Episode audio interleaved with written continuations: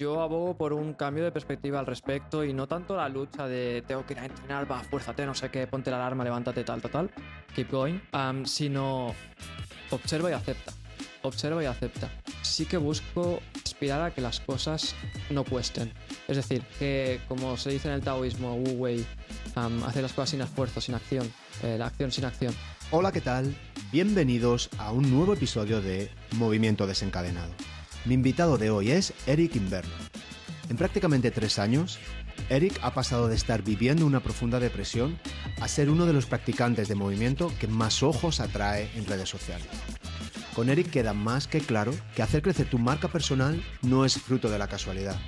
Con tan solo 29 años, Eric es un ejemplo de madurez, claridad para saber lo que quiere, lo que no quiere y determinación para hacer lo que sea necesario para lograr sus objetivos.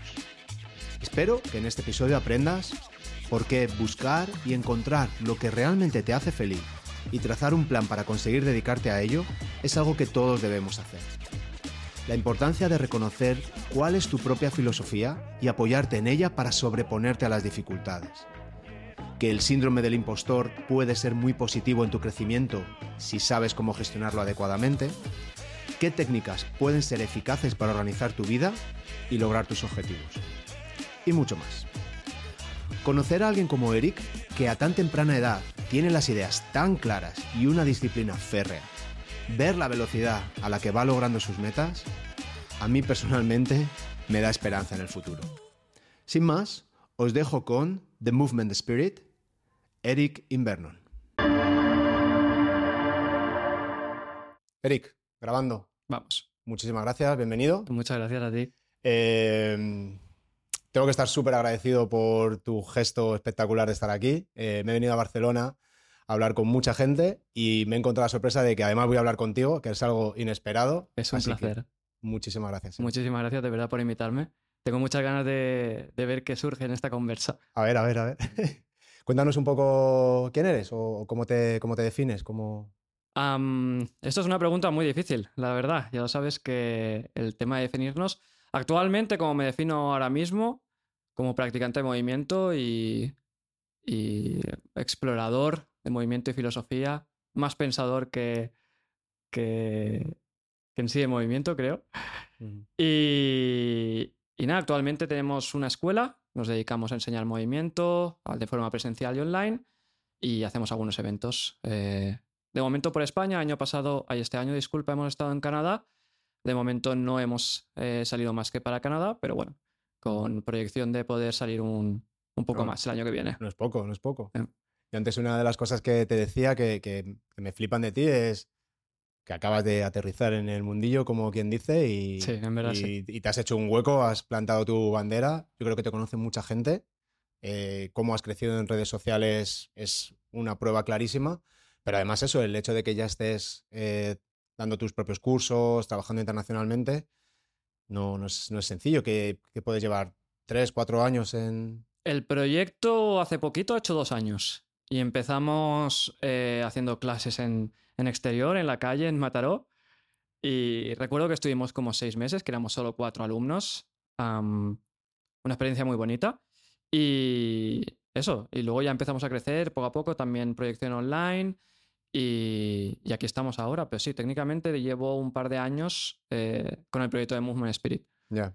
No, no, y a un ritmo espectacular. La verdad, a mí me, me sorprende los que somos ya más mayores y, y vemos, pues eso, nuevas generaciones, porque es, sois nuevas generaciones, lo claro que lo tenéis, lo rápido que pilláis el punto a, a cómo comunicaros con vuestro público, cómo podéis crecer y, y lo difícil que es cuando, cuando intentas tener, tener un crecimiento que sea orgánico, que sea interesante, el trabajo que lleva, ¿no? la, la constancia también de crear tu contenido por lo que hablábamos antes también, tú lo editas, lo, le, le das mucho cariño, ¿no? Hay mucho trabajo detrás, pero, pero ahí estás, publicando constantemente trabajo de mucha calidad y la gente lo valora, te sigue y ahí estás, ¿no? Poco a poco creando tu propia marca, ¿no? Menos constante de lo que me gustaría, Ya.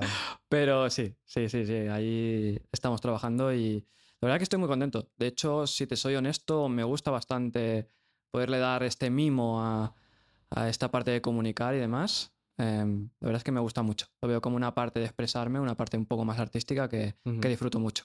Muchísimo.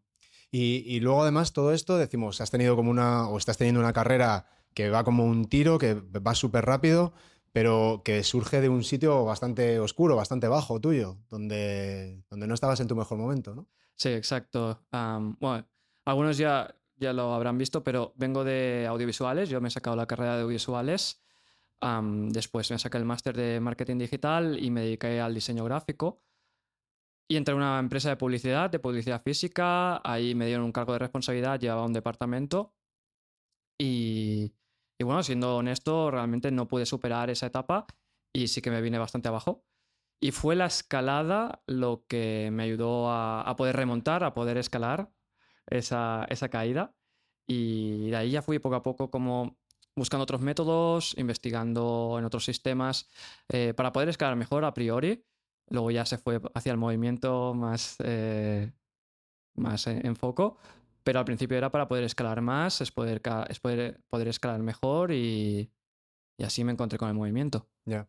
Y mm, casi, casi que podemos trazar tus últimos cuatro o cinco años de ser una persona que, que es- que está muy infeliz con su trabajo, que no se relaciona mucho con su cuerpo, con su movimiento, que de repente descubre la escalada y ahora estás haciendo handstand a una mano casi, unas piruetas.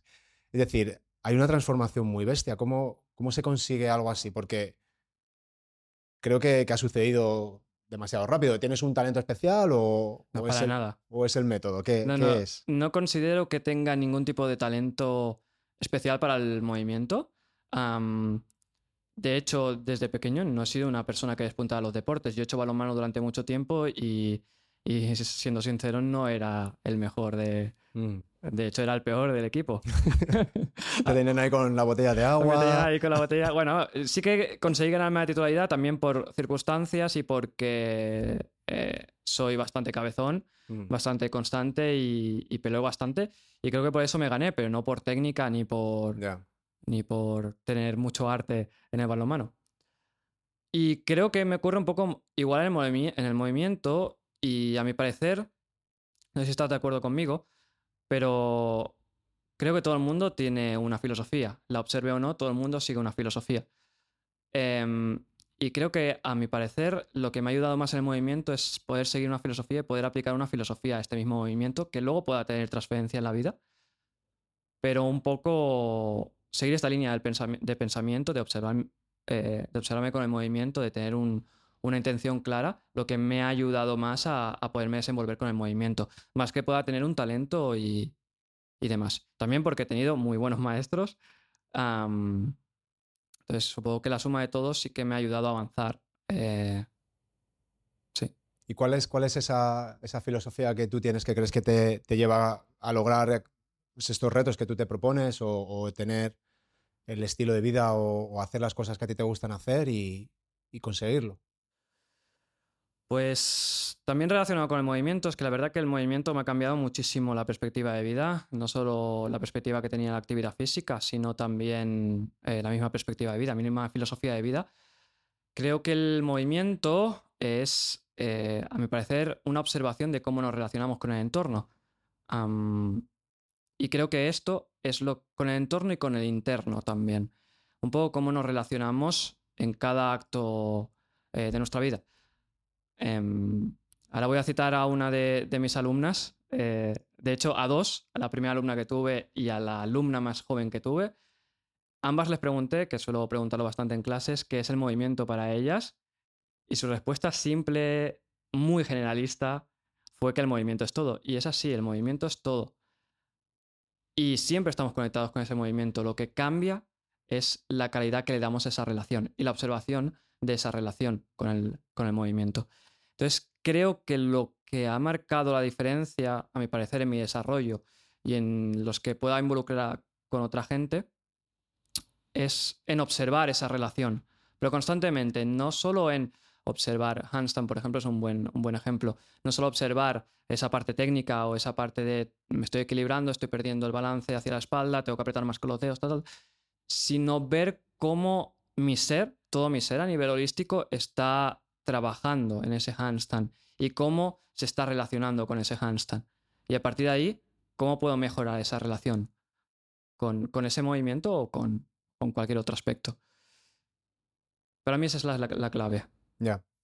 Digamos que al final te pones en, una actividad que, que, de forma natural está fuera de nuestras capacidades por defecto, ¿no? Digamos, es decir, nos dejas a un bebé, lo dejas en la selva y si tiene alimento y no se le come un, tigre o algo, ese bebé va, a gatear, eh, va a caminar, va a correr, probablemente vaya a trepar, pero no sé si ese bebé haría... Un... No creo. En cambio, tú te pones en, en un reto que es lo suficientemente complejo y extraño para nosotros como una forma de encontrarte, de enfrentarte a frustraciones, a incomodidades, a dificultades, eh, a entender cómo lo difícil que es respirar, eh, la sensación de la sangre acumulándose en tu cabeza, el miedo a caerte, el miedo a no poder sujetar y que alguna articulación, ¿no? Entonces, digamos que ponerte en esas situaciones tan extremas que suponen un reto cuando tú tienes la capacidad de observarlo sobre ti mismo y ser lo suficientemente valiente y confiar en ti y en tu cuerpo lo suficiente para decir, esto va a salir, esto lo voy a sacar, es lo que te hace crecer, es lo que te motiva a continuar. Sí, totalmente de acuerdo. De hecho, yo veo un poco el desarrollo con el movimiento como en diferentes estadios creo que el más obvio es recuperar esta parte más natural que hablabas, un poco más ancestral. ¿Qué ocurriría con un bebé si lo dejamos en la selva? Y yo tampoco me imagino a mis ancestros haciendo handstand mientras intentan cazar. Sí. Porque este handstand para mí estaría dentro de un segundo estadio eh, más artístico, más buscar trascender esa naturaleza para crear algo nuevo, hacer uso de la capacidad intrínseca del ser humano de crear historias para crear una expresión nueva con, el movimiento. Y en esa expresión se crea una nueva situación en la que exponer nuestro ser, poder observar esa relación con el movimiento y poder desarrollarnos y crecer em, en esa dirección. Con la finalidad, a mi parecer, de encontrar ese último estadio que sería la expresión propia o la expresión más honesta o eh, no me gusta llamar libertad porque la verdad es que la libertad es un, es un concepto muy abstracto eh, e incluso irreal, me atrevo a decir, es un ideal. Es un ideal que, está bien perseguir, pero que no se puede alcanzar. Pero sí que formaría parte de ese tercer estadio, esa libertad con la expresión más honesta y propia de uno mismo. A mi parecer creo que es el, o al menos es mi, misión con el movimiento, encontrar esa expresión. Ya. En, en, la pirámide de Abraham Maslow, no sé si alguna me he inspirado en ella para... Es, a mí me ayuda mucho porque creo que es como un modelo muy sencillo para entender ciertas cosas, ¿no? Y, el, que está arriba del todo es, él habla de la autoactualización, ¿no? El self-actualization. Y al final tienes que tener como todo check, biología, seguridad, no sé qué, tal, reproducción, etcétera. Eh, seguridad para ti, para los tuyos, etcétera. Pero llega un momento que cuando eso está, el, ser humano tiene esta cosa tan rara que es, vale, ¿y ahora, ¿y ahora qué hago? ¿Y ahora qué más? ¿no? Y por eso pues, el, ser humano explora, el ser humano eh, investiga, se va al lugar más profundo del océano, se va al, ahora Elon Musk quiere que no vayamos a Marte. tenemos esa curiosidad de decir, bueno, ¿y ahora qué más? ¿no? Entonces yo creo que quizá esta práctica, que es verdad que a lo mejor es autotélica, es simplemente la práctica, no tiene ninguna utilidad, no va a ningún sitio, pero es lo que nos ayuda a seguir descubriendo cosas de nosotros mismos y, vete tú a saber qué vamos a descubrir de nosotros mismos. Como cada vez que se hace un nuevo descubrimiento en algo que un minuto antes de descubrirse parecía algo imposible, Que, no existía, pero de repente la realidad cambia. Y, creo que es una metáfora muy, muy interesante para, para entender que eso está en nuestra naturaleza, que, que el hacer eso esté muy apagado, muy atenuado por nuestro estilo de vida, la sociedad o los miedos que tengamos, eso está ahí, está ahí y hay gente como tú que desde muy pronto vais directamente a por ello y, quieres ver qué hay ahí, es lo que ahora mismo te mueve y lo que te genera fuego interno, ¿no? Y, ahora también lo que haces con eso es, puedo inspirar a otras personas que quizá tienen esa, ese proceso de autoactualización un poco apagado o que a lo mejor están en estadios más anteriores en los que se están preocupando en cómo consigo ser feliz o cómo consigo tener amigos o no sentirme solo, ¿no? O algo así, ¿no? Exacto, sí. Sí, sí. Y me gusta la referencia que has hecho de la pirámide de Maslow y con los checks de cada estadio, porque ah, para mí en el movimiento debe ocurrir una cosa parecida. También debo hacer como checks antes de exponerme. disculpa que repita tanto el, ejemplo de handstand, pero es bastante claro. Ah, antes de exponerme a hacer handstand, Puedo exponerme a hacer handstand, pero quizás sea más eficiente si invierto antes en ganar esa flexión de hombro que me exige handstand o en ganar ese control del centro, ese eh, control de la retroversión pélvica antes de exponerme a una posición tan, tan eh, intensa. Una vez hecho check, entre comillas, ya puedo ir a una práctica mucho más eh, enfocada a ese handstand. Sin embargo, sin olvidar ese primer estadio. Ese primer estadio soporta toda la pirámide si ese primer estadio se cae, si yo tengo una lesión y pierdo mi flexión de hombro y me voy a handstand, mi handstand ya no será, mi expresión con handstand ya no será la misma. Sí, no, está claro. Y amarte, eh, tú que por ejemplo en, en, tu Instagram, ¿no?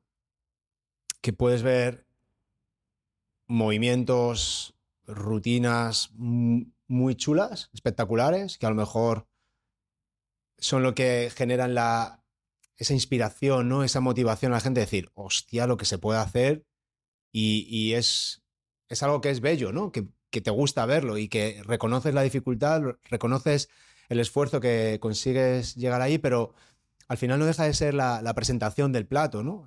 Para que, para que el plato esté rico hay que cocinar todos los ingredientes en condiciones, ¿no? Y, son esos básicos que, que a lo mejor es donde la gente no ve el valor, ¿no? que decir, en estas pequeñas cosas dicen, va, paso, paso, paso, paso, esto no me interesa, esto es muy fácil, esto es una tontería, aquí no hay nada para mí.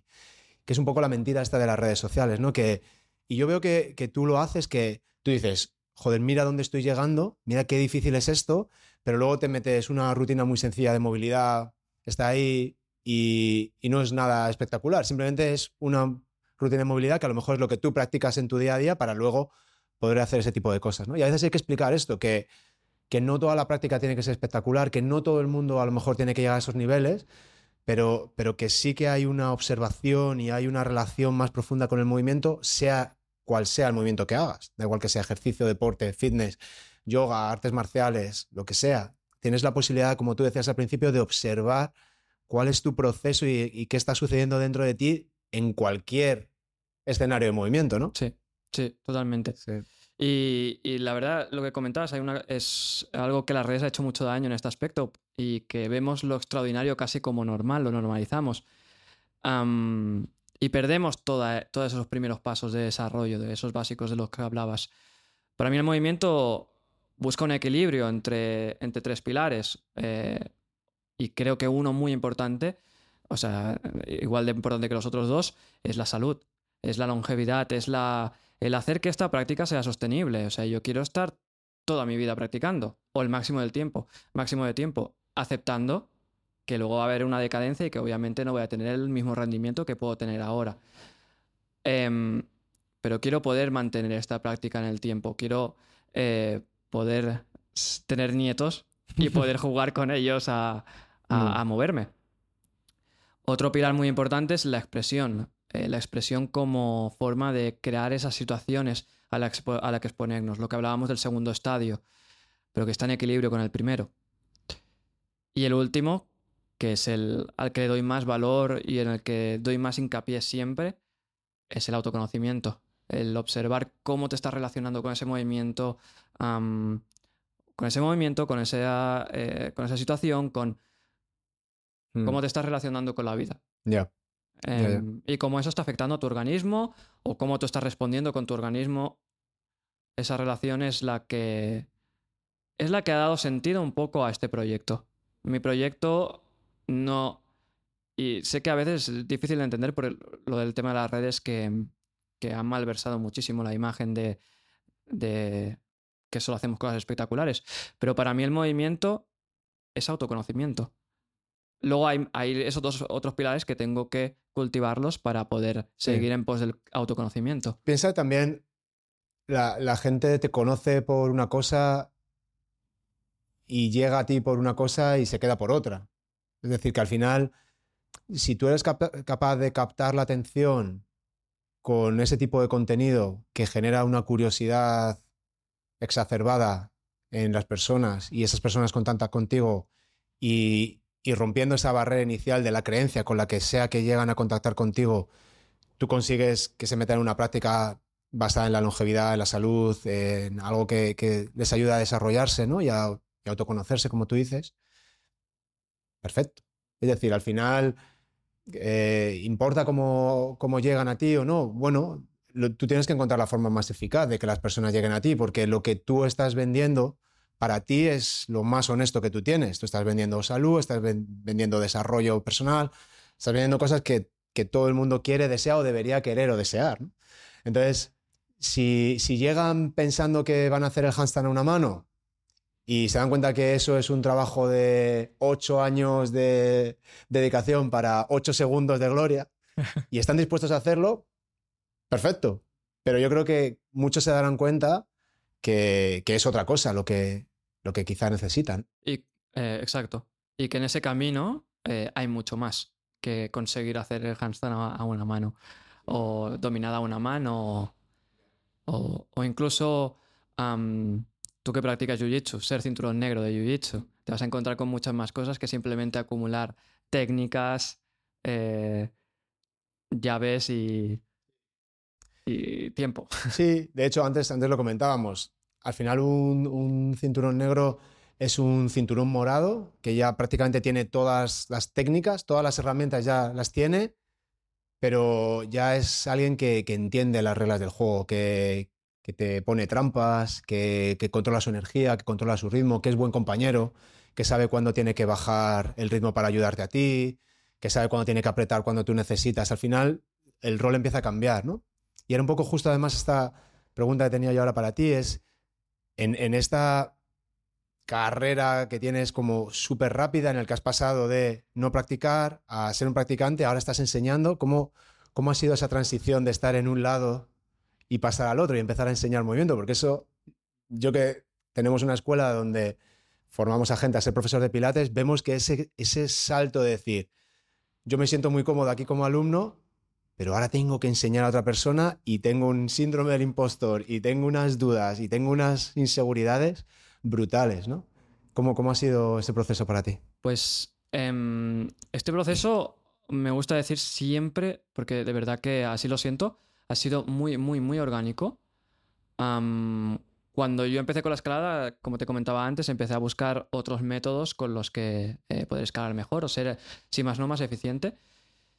Y me encontré con el método paleo. y ahí empecé a entrenar y al muy poco tiempo se juntó que me hice amigo de uno de los socios. Él me llevó a escalar, fuimos a escalar juntos y demás porque también era muy escalador. Y circunstancias de la vida, en ese momento se estaba separando de su otro socio. Y se iba a quedar él solo, siendo, llevando todo el centro él solo y llevando los entrenos solo él. Y me dijo, Eric, ¿no te gustaría llevar entrenos? Y yo le dije, ahí obviamente hubo miedo porque dije, no tengo nada de idea. Me dice, te voy a formar, haces también el curso y vienes a entrenar aquí obviamente y, te explico cómo funciona todo. Y ahí pasa un proceso bastante largo, obviamente como becario, en el que me estuve enseñando con el método de paleo training y en el que aprendí muchísimo y en el que me di cuenta porque esto no fue algo que yo decidiera. O sea, yo no decidí estoy en paleo training, quiero ser entrenador aquí, sino que las circunstancias me llevaron allá. Y en el momento que me expuse a eso, descubrí que me apasionaba, me encantaba. Yo seguía trabajando en, la empresa de publicidad, las horas que fueran 8, a veces horas extras 10, y luego iba a hacer de entrenador ahí. Bueno, iba a hacer mi, mi entreno y luego entrenador ahí hasta las 10 de la noche. Y mi energía en ese momento era increíble. Tenía lo que has comentado antes, ese fuego, pero porque realmente me llenaba.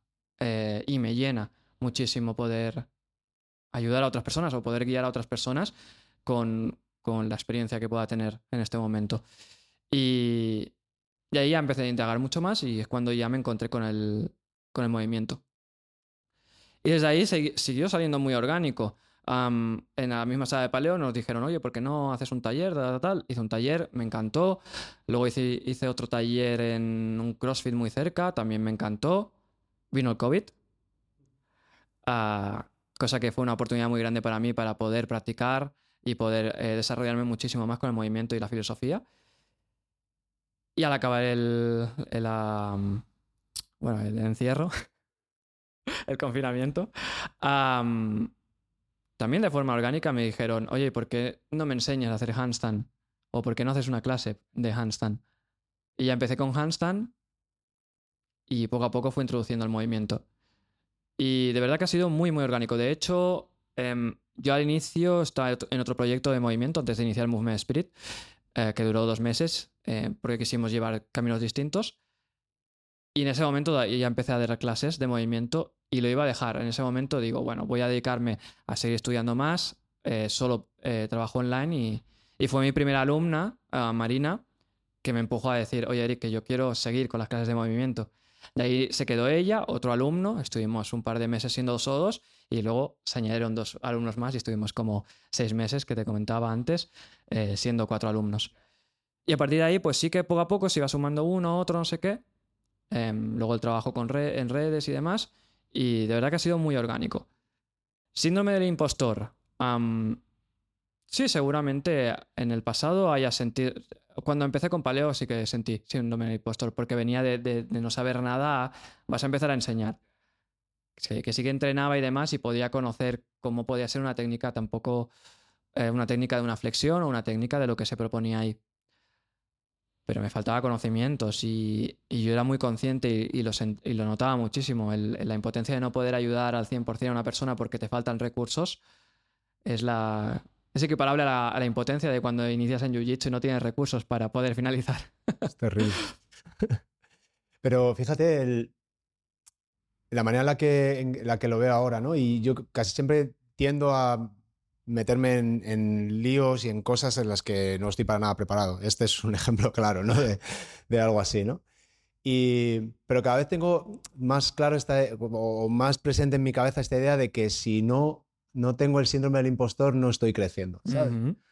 no, no estoy haciendo algo que realmente está más allá de mis posibilidades actuales y, y es donde hay un potencial de crecimiento y aprendizaje importante. Aceptando que de ahí puede venir un fracaso, de ahí puede venir algo que es, cambia o que sea un éxito o lo que sea. Pero, pero creo que es, que es fundamental no tenerle miedo a esa sensación y, todos tenemos que empezar alguna vez, el, primer café que haces, la primera hamburguesa que haces, el primer podcast que haces o la primera clase de movimiento que haces. Por supuesto no estás preparado, pero hay alguien al otro lado que, te está dando la oportunidad de, trabajar con ellos, ¿no? Y, eso es, la verdad es que es una pasada. Pero pero cuando estás en esa sensación de no estoy preparado, como dicen los americanos, el fake it till you make it, creo que si tú eres consciente de eso, si tú eres consciente de que te estás tirando un triple de espaldas a ver si entra y, estás en ese proceso, yo creo que también es, es, honesto, ¿no? Es decir, todo el mundo que esté involucrado en eso sabe a qué juego se está jugando y, y, y es bueno que estés así, ¿no? Y yo creo que hay mucha gente que no hace cosas porque, porque quiere tenerlo todo controlado, todo perfectamente claro, quiere tener su carrera y luego su máster y luego su experiencia como becario y luego tal y no sé qué. Y hay dar como unos pasos muy sólidos, pero cuando la mierda sucede y te, encuentras un problema y tal, no, no sabes reaccionar. No sabes reaccionar porque siempre has estado tú de alguna manera marcando cuándo das el paso en lugar de decir, a por ello. No sé cómo lo voy a sacar, pero pero lo sacaré adelante, ¿no? Y, claramente tú, desde el 2019 a 2023, lo que estás haciendo, el nivel que has alcanzado, la cantidad de gente que hay en tu escuela ahora, evidentemente has hecho ese proceso muchas veces, porque yo sé lo que es eso. Yo llevo 20 años haciendo algo similar. Y, sé lo difícil que es y lo difícil que es crecer tan rápido y, y todo lo que estarás aprendiendo y la explosión en tu cabeza de decir, madre mía, esto se me está yendo de las manos. Pero lejos de sentirte un impostor, yo te diría, disfrútalo y siga aprendiendo, ¿no? Es, el, es el momento que te toca, ¿no? Estás en, en ese punto tan, tan chulo de, de, tener todo el mundo por explorar, ¿no? Y que todavía no te has, no te has dado las hostias, ¿no? De decir, joder, ¿por qué todo es tan bonito? Está todo, está todo saliendo súper bien, ¿no? Es porque estás haciendo buen trabajo y, y te estás exponiendo también, que que eso no, no es nada fácil. ¿eh? Sí que, claro, desde fuera a lo mejor no se, no se muestran tanto las hostias, pero sí que hemos tenido hostias y sí Claro. que hemos tenido ese... Claro, claro. Pero lo que comentábamos antes con ese segundo estadio más artístico, lo típico de ¿por qué me meteré yo en estos fregados? Sí. Pero es una nueva situación, como bien has comentado, de desarrollo. Es una nueva situación cuando ocurre el síndrome del impostor, de poder observarte y poder ver, vale, me estoy sintiendo así, ¿por qué me estoy sintiendo así? ¿Qué puedo hacer con esto? Recibir información y luego lo más importante, ¿qué hacer con esa información para poder seguir desarrollándome? Y en cuanto al proyecto, igual. En cuanto a un proyecto, y tú lo sabes bien, es una vía de desarrollo increíble. Es increíble. O sea, em, a la cantidad de situaciones a las que te expones, que seguramente en el pasado, sin una pretensión de eh, sufrir por crecer, eh, no hubieras elegido, son innumerables. Pero, pero es que tienes que, o sea, hay que pasarlo mal. Hay que pasarlo. Hay que pasarlo, tiene que, o sea, cuando tú inicias un proyecto y lo inicias con todo en tu contra, porque no es tu mundo, porque empiezas de, de nada, porque a lo mejor no tienes dinero, porque estás haciendo algo que es muy nuevo, porque estás en un pueblo a, a 40 minutos de Barcelona que vive, no sé, ¿cuánto? 8.000 personas, no sé. 5.000. 5.000, vale, me lo estaba inventando. Cuando tú tienes eso y al final vas logrando tus pasos, sabe mucho mejor. Sabe mucho mejor que si llega tu papá, te da 200.000 euros, Sí. te pone un estudio de movimiento maravilloso en el Paseo de Gracia y te hace una campaña de comunicación de 50.000 euros y te empiezan a llegar famosos y celebrities. También vas a tener éxito, pero te aseguro que no lo vas a saborear igual ni va a significar lo mismo para ti Exacto. aunque, aunque, aunque ese proyecto parezca que es más importante que este otro, ¿no? En paralelo, en estos dos simulacros que estamos haciendo. Pero el hecho de que sea duro, que sea difícil, que estés perdido, que te des hostias, que haya que apretar dientes, que haya que dormir poco, que haya que editar vídeos cuando estás reventado, es lo que cuando vas logrando tus objetivos te hace encontrar una paz y una satisfacción brutal. Sí. De decir, joder, estoy logrando mis objetivos, estoy haciendo lo que quiero hacer y es duro, pero aquí, aquí estamos, ¿no? Eso es una pasada. y el- la, importante enseñanza que luego te llevas y te puedes, eh, que puedes extrapolar al resto de áreas de tu vida.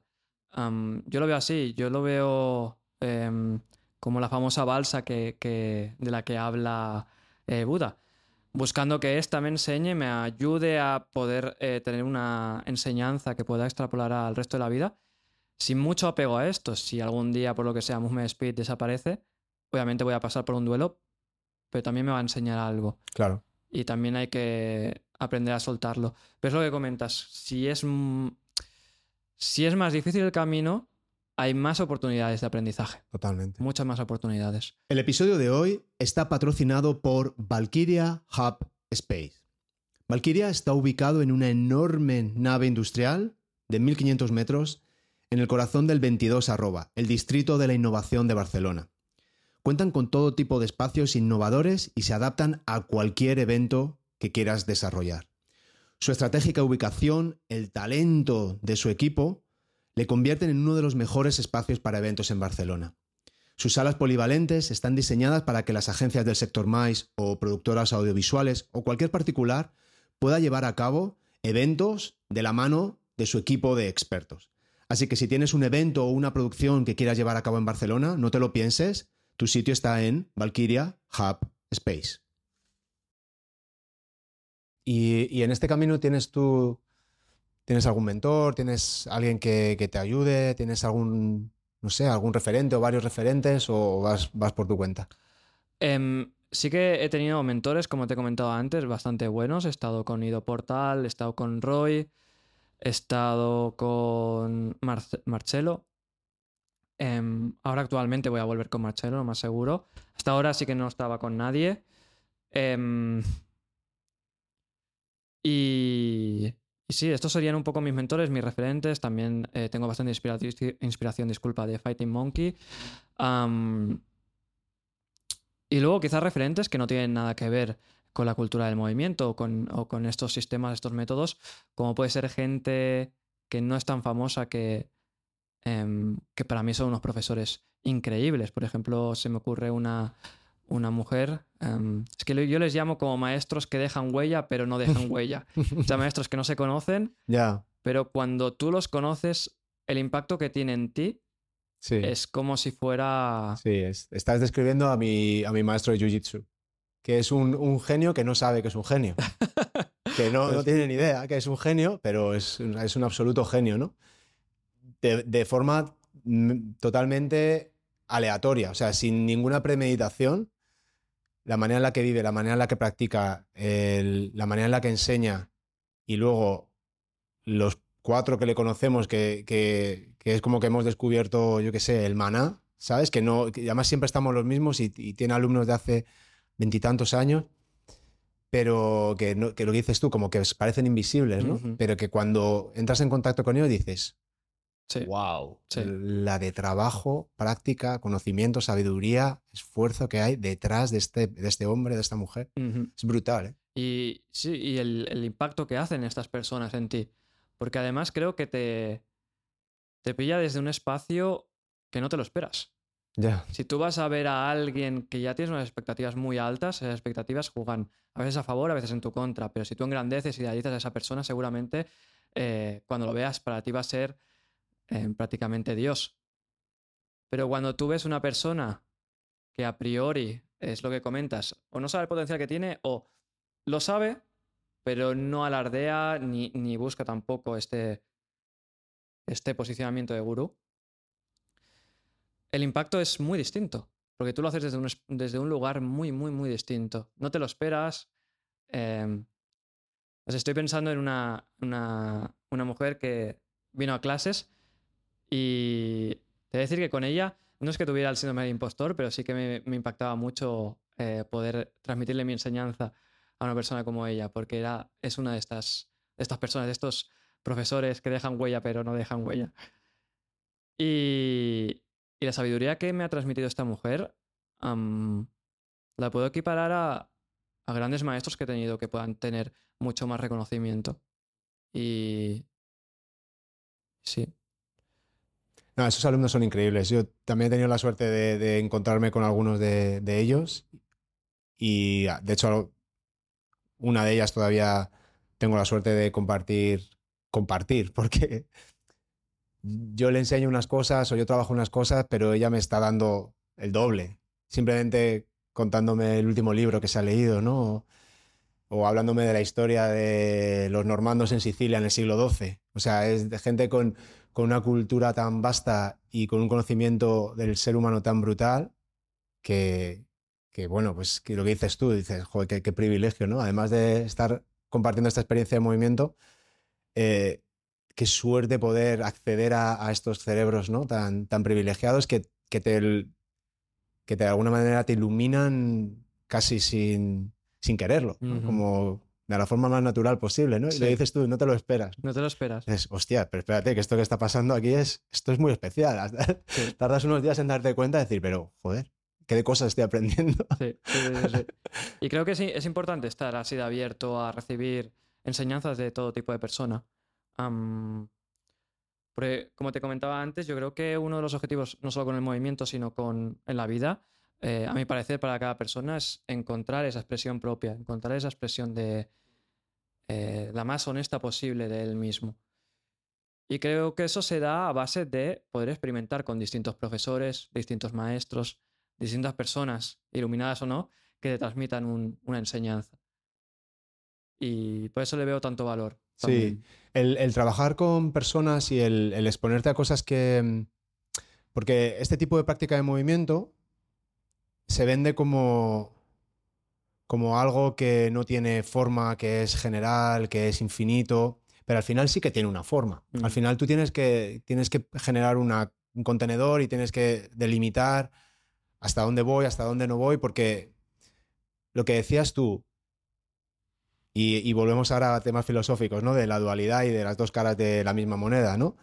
El movimiento es todo, decía tu alumna más joven. Ya, pero si el movimiento es todo, el movimiento es nada. Es decir, llega un momento que, que pierde la forma, Sí. entonces no es nada. Y entonces tienes que navegar entre esos dos polos, ¿no? Entre estoy intentando explorar algo que es inabarcable, que es infinito, pero al mismo tiempo necesito algo eh, que sea eh, tangible para, para poder transmitirlo, para poder procesarlo y categorizarlo en mi cabeza, ¿no? Ujú. Entonces, eso es lo difícil. Entonces, al final vuelves a encontrar como un, con- un contenedor, ¿no? Un- Sí. Un, sitio donde, donde necesitas establecer. Y, y es, en ese, es en ese punto donde, donde tienes que exponerte a cosas que no tienes muy claras, que no es una regla fija de ocho repeticiones de press militar. Porque eso al final son ocho repeticiones de press militar. Pero tú a lo mejor estás haciendo una locomoción que tiene siete, ocho puntos clave, ¿no? Y al mismo tiempo tú las estás descubriendo y al mismo tiempo tienes las dudas de por qué estoy haciendo esto y por qué así no así y si lo hago más rápido. Entonces, en esos momentos eh, hay crecimiento en las dos direcciones. Hay crecimiento en tu alumno, pero tu alumno hace cosas que te ayuda a ti a entender por qué está fallando, por qué tu instrucción a lo mejor tienes que precisarla más o quizá no funciona o te estás dando cuenta que no lo tienes tan claro. Entonces, claro, por eso es tan adictivo, por eso te sale ese fuego al enseñar, ¿no? Porque dices, joder, es constante aprendizaje, constante evolución y cuanto más clases doy, más aprendo, ¿no? Que es lo bonito también de, dar clase. No hay, para mí no hay ningún, ninguna actividad que potencie más el aprendizaje que enseñar algo. Aunque seas un impostor, ¿sabes? Mm. Aunque no lo tengas muy claro. En el momento que te pones a enseñar, ya estás expuesto, ¿no? Sí.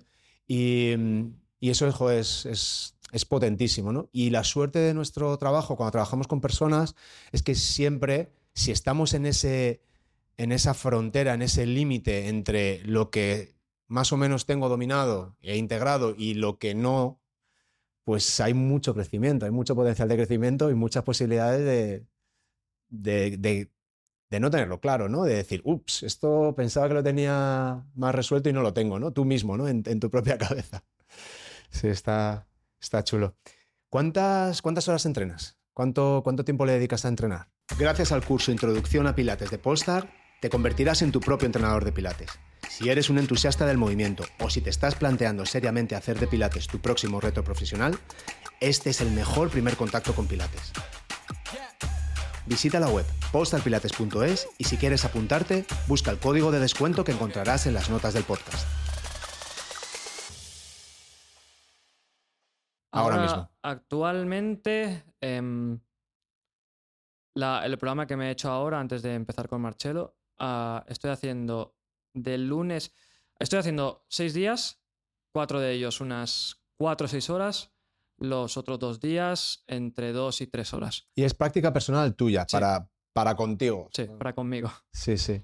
Sí, sí. Y eso es algo que quieres hacer, algo que te apetece hacer, algo que necesitas hacer. Es eh, aquello que me programo con, con la proyección en- de llegar a algún lado. Por ejemplo, el handstand a un brazo, a cosas que estoy explorando en anillas em, con Yasir, a cosas que pueda estar explorando también en el suelo, patrones de lucha estoy introduciendo bastante. Ajá.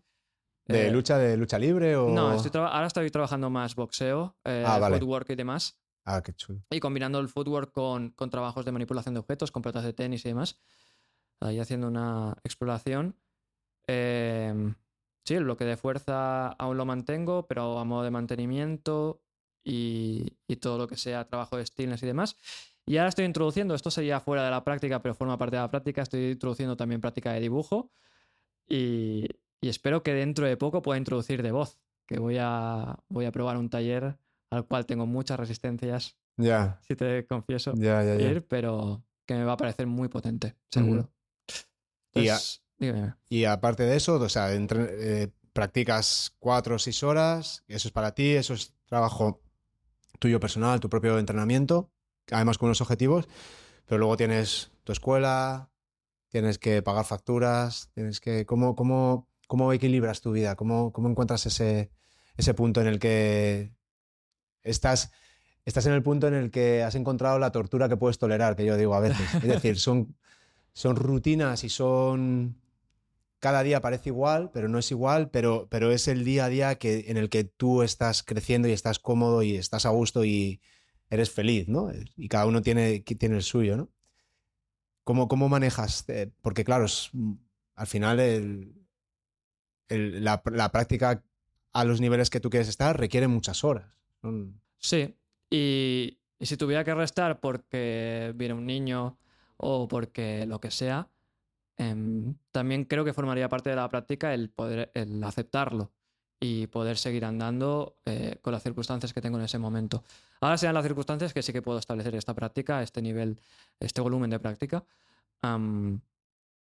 y creo que la forma de hacerlo para mí, em, y perdona que te saque, bueno, perdona que te saque, no, sino que te voy a sacar el, el tema del diario, para mí clave para poder estructurar todo esto, aparte de buscar siempre el valor de la simpleza, buscar que todo cada vez sea lo más simple posible em, para reducir la probabilidad de error. Eh, trabajar con un diario. Trabajar, practicar con un diario, constantemente relacionarte con un diario. Em, lo primero que hago después de meditar por la mañana es diario. Diario y me organizo el día. Y me distribuyo por los tiempos que necesito, las prioridades y demás. y constantemente voy accediendo a él durante el día, cuando practico ah, movimiento, obviamente, cuando practico dibujo para destrozar lo que me propone mi profesor, para, bueno, para si, si tengo alguna cosa que transmitir a mi diario, que ordenar en mi cabeza a nivel emocional o a nivel de cómo me estoy relacionando con una situación, también accedo a él. Creo que es como la tierra que nos ayuda a poder seguir una dirección. Eh, no te hablo solo con el movimiento, sino con, la vida. Y, para mí es clave. El poder llevar ese diario, no saltarme ese, esa conexión y esa rutina con él, es lo que me permite poderme organizar el día. Y obviamente priorizar. Y priorizar implica rechazar en muchos casos. ¿Y cómo, cómo funciona, cómo funciona este, este diario? Tú te levantas por la mañana, haces tu meditación y escribes lo que vas a hacer. ¿Te planificas el día y lo, pones por escrito? Exacto. Yo normalmente lo que hago, me levanto, también busco eh, que sea lo más simple posible y esto es algo que es constantemente ir reevaluando el, método que uso. Pero actualmente lo que estoy haciendo es me levanto, ah, hago mi meditación, em, escribo qué sentido con la meditación, cómo me siento también ese día por la mañana, eh, si ha habido algo por la noche que me eh, sacara un poco de ese bienestar que a lo mejor mis expectativas esperaban esa mañana. y agradezco el día, eso siempre. Eso cada mañana mínimo es agradecer el día, eh, agradecer que estoy vivo. Si añado más cosas porque así lo siento y de forma orgánica me sale, también lo añado, pero no esfuerzo, solo agradezco el día, agradezco estar vivo. Y luego sí, luego tareas prioritarias y cómo me organizo eh, según los bloques de tiempo que tenga en ese día. Ya.